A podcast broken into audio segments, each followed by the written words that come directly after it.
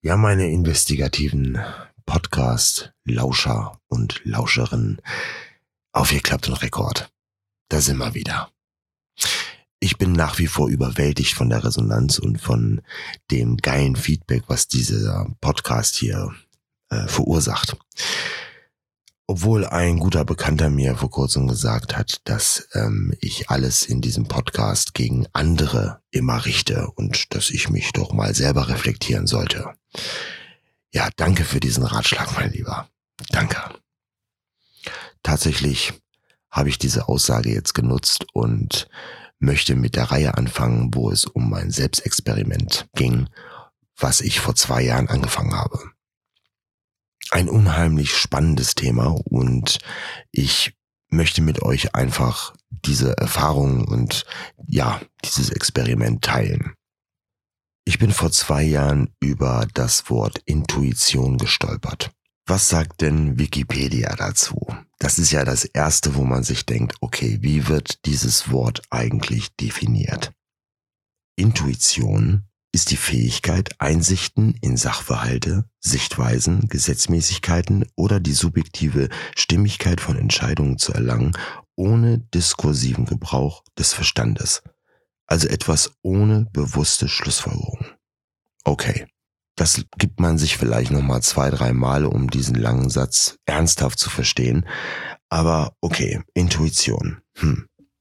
Scheint dann ja sowas zu sein wie ein Bauchgefühl kennen ja viele. Das hat man auch schon mal irgendwo gehört, dass jemand sagt, da habe ich auf mein Bauchgefühl gehört oder hätte ich mal auf mein Bauchgefühl gehört.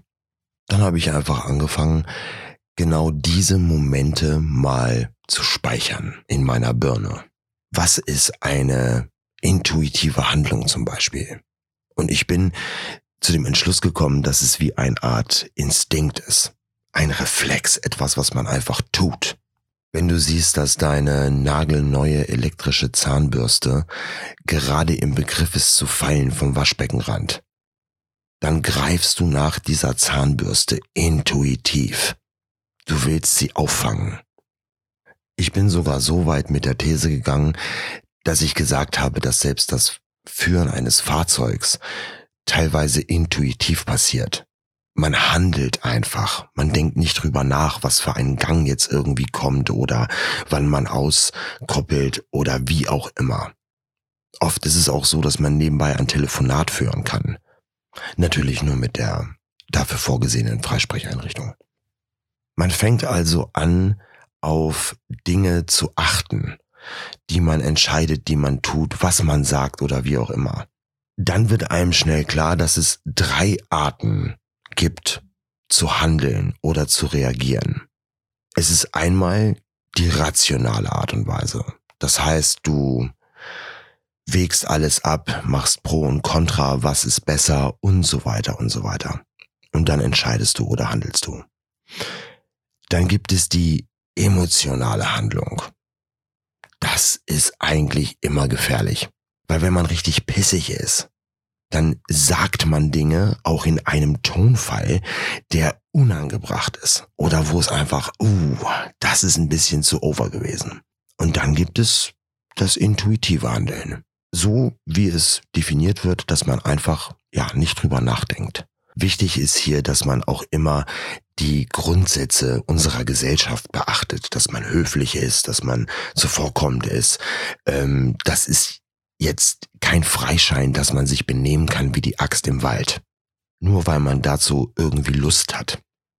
Bei diesem Selbstversuch ging es mir darum herauszufinden, was kann ich mit Intuition anstellen?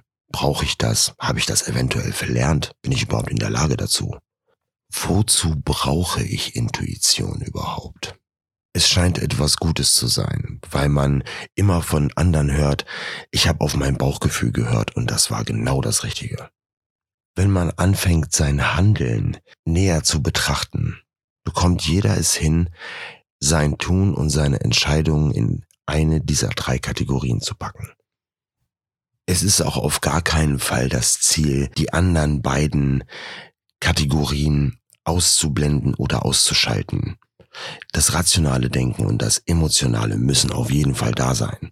Es geht vielmehr um das Handling, besonders dieser Intuition. Wenn ihr Lust habt, dann könnt ihr das einfach selber mal ausprobieren. Wenn es das nächste Mal um das Thema Intuition geht, würde ich ganz gerne davon erzählen, wie das ist, wenn man sich etwas doch rational überlegt und es wirklich abwägt und man sich Wochen oder Monate den Kopf zerbricht. Dies dann trotzdem intuitiv zum Einsatz zu bringen. Das, was ich hier mache, ist keine wissenschaftlich fundierte Arbeit. Hier, meine Freunde, ist ein Amateur am Werk. Das hat hier nichts mit irgendeiner schulmedizinischen, psychologischen Blablabla bla bla zu tun. Okay? Hier geht es tatsächlich um dieses Experiment, was ich betrieben habe.